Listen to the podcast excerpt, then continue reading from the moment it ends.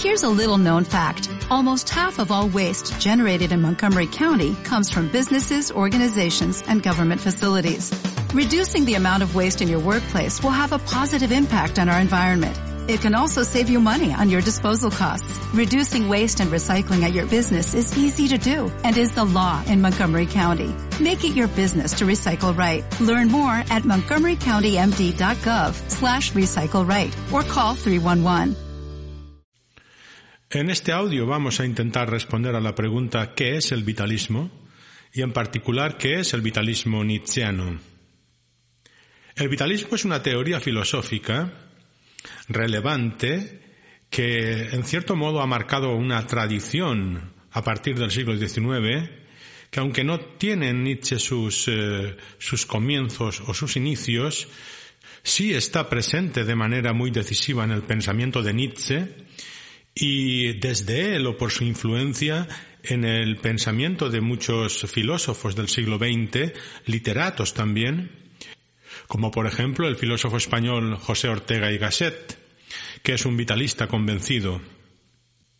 Como decimos, el vitalismo es una teoría filosófica que, como su nombre prácticamente eh, ya indica, afirma que la vida es la única realidad radical que tenemos que tomar como base para comparar, para medir o valorar cualquier otra circunstancia, cualquier otro hecho. La vida y no otros conceptos fundamentales en la historia del pensamiento como la racionalidad, como la fe o como la moral, la vida se convertirá para el vitalismo, para el vitalista, en el criterio para valorar las acciones humanas. Es la energía vital, es la fuerza vital la que establece las diferencias o las jerarquías entre seres humanos. Si hemos visto históricamente el rechazo de los filósofos hacia la conformación biológica del individuo, hacia la vida instintiva, pasional, hacia todo lo que supone materialidad, cambio y movimiento, si hemos visto que los filósofos han históricamente propugnado una medida del ser humano en función de sus capacidades racionales, de su inteligencia o de su construcción moral, ahora, sin embargo, vemos emerger una concepción diferente. La vida biológica, la vida inmediata, la vida del hombre inmerso en su circunstancia o contexto, será la única medida válida con la que comparar cualquier acción moral. Además, el sentido de la vida se encuentra en esta naturaleza biológica. No hay nada más allá de nuestro cuerpo, de modo que el Nietzsche vitalista niega la trascendencia. El vitalismo comienza y termina en el ser humano. Pero, ¿cuál es el objetivo de la vida humana? Si es que ésta tiene algún objetivo. ¿Qué persigue el ser humano en su existencia vital?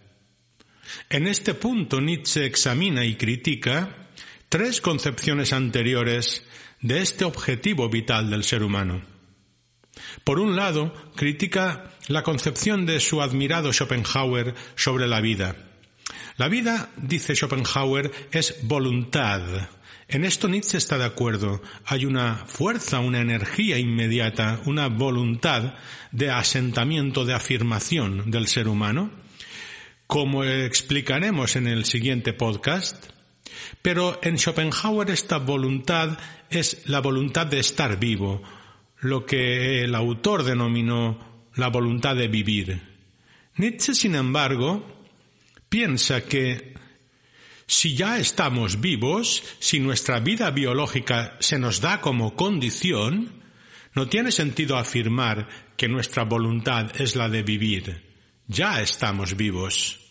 Nietzsche sustituirá el concepto de voluntad de vivir de Schopenhauer por el de voluntad de poder, pero esto lo veremos en el siguiente audio. La segunda concepción que Nietzsche critica sobre la vida o el objetivo de la vida es la concepción de los antiguos particularmente de Aristóteles y Epicuro. Para Epicuro, el objetivo natural de la vida es el placer. Esta teoría se denomina hedonismo.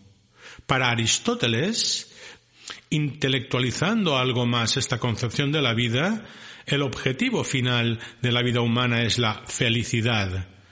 A esta teoría se la denomina eudaimonismo. Tanto en el caso de Epicuro como en el de Aristóteles, Nietzsche lo que discute no es exactamente el concepto, sino su origen. La felicidad o el placer son consecuencias de algo más primario, dice Nietzsche. No es aquello que se busca de manera primaria. De manera primaria, la vida persigue fortalecer, aumentar la energía o la potencia de la propia naturaleza. Como consecuencia de este aumento de poder o de potencia, obtendremos como resultado el placer o seremos más felices. La tercera teoría contra la que se afirma el vitalismo nietzscheano es la teoría frecuente en la época a partir de Darwin y particularmente aplicada a la sociedad, eh, lo que se conoce como darwinismo social, cuyo principal representante en el siglo XIX es Herbert Spencer, eh, la teoría que afirma que la evolución histórica en el caso de las especies Darwin o en el caso de las sociedades Spencer, es un proceso lineal, sin cortes, sin saltos. Es decir, que vamos superando fases y siendo mejores cada vez. De manera que se podría asegurar que el ciudadano del siglo XIX es mejor, está mejorado respecto al del siglo XVIII este respecto al del Renacimiento, este respecto al de la Edad Media.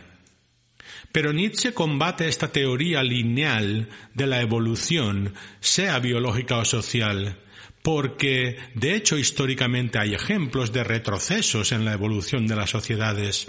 Según Nietzsche, pues, la evolución se produce mediante saltos, saltos que unas veces van hacia adelante, u otras van hacia atrás, de manera que el individuo puede mejorar o bien puede empeorar su estatus natural y también su estatus moral.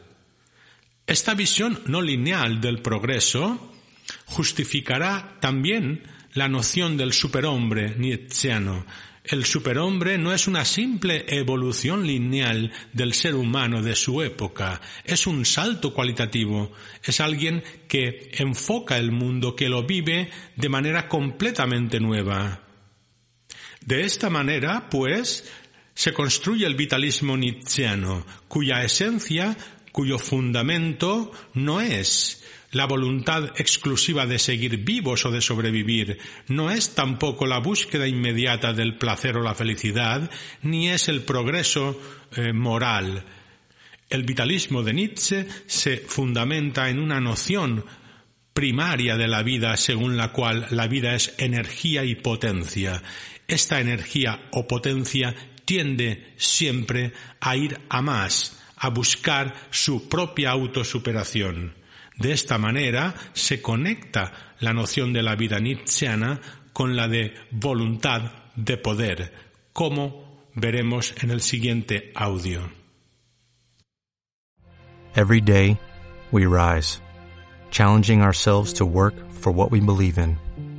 At U.S. Border Patrol, protecting our borders is more than a job. It's a calling. Agents answer the call working together to keep our country and communities safe.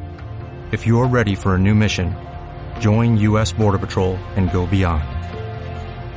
Learn more at cbp.gov/careers.